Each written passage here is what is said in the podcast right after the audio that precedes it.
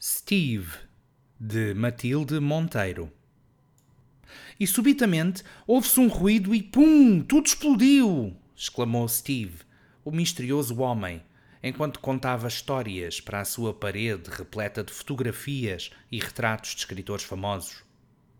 Steve era um homem extremamente estranho. Não saía à rua só para ir às mais belas bibliotecas.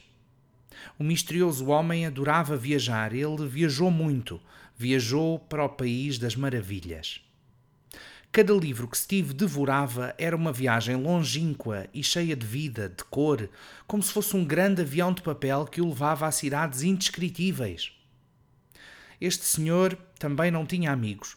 Imaginou porquê? Steve alimentava-se de imaginação. Comia, dormia e escrevia com ela constantemente na cabeça. Um dia, ao ler um livro sobre amizade, começou a imaginar como seria a sua vida com amigos. Comeu, dormiu, escreveu sobre o assunto e pensou como seria bom. Decidiu então sair à rua e fazer amigos através do seu talento para contar histórias e levar os outros em viagens como as que ele fez.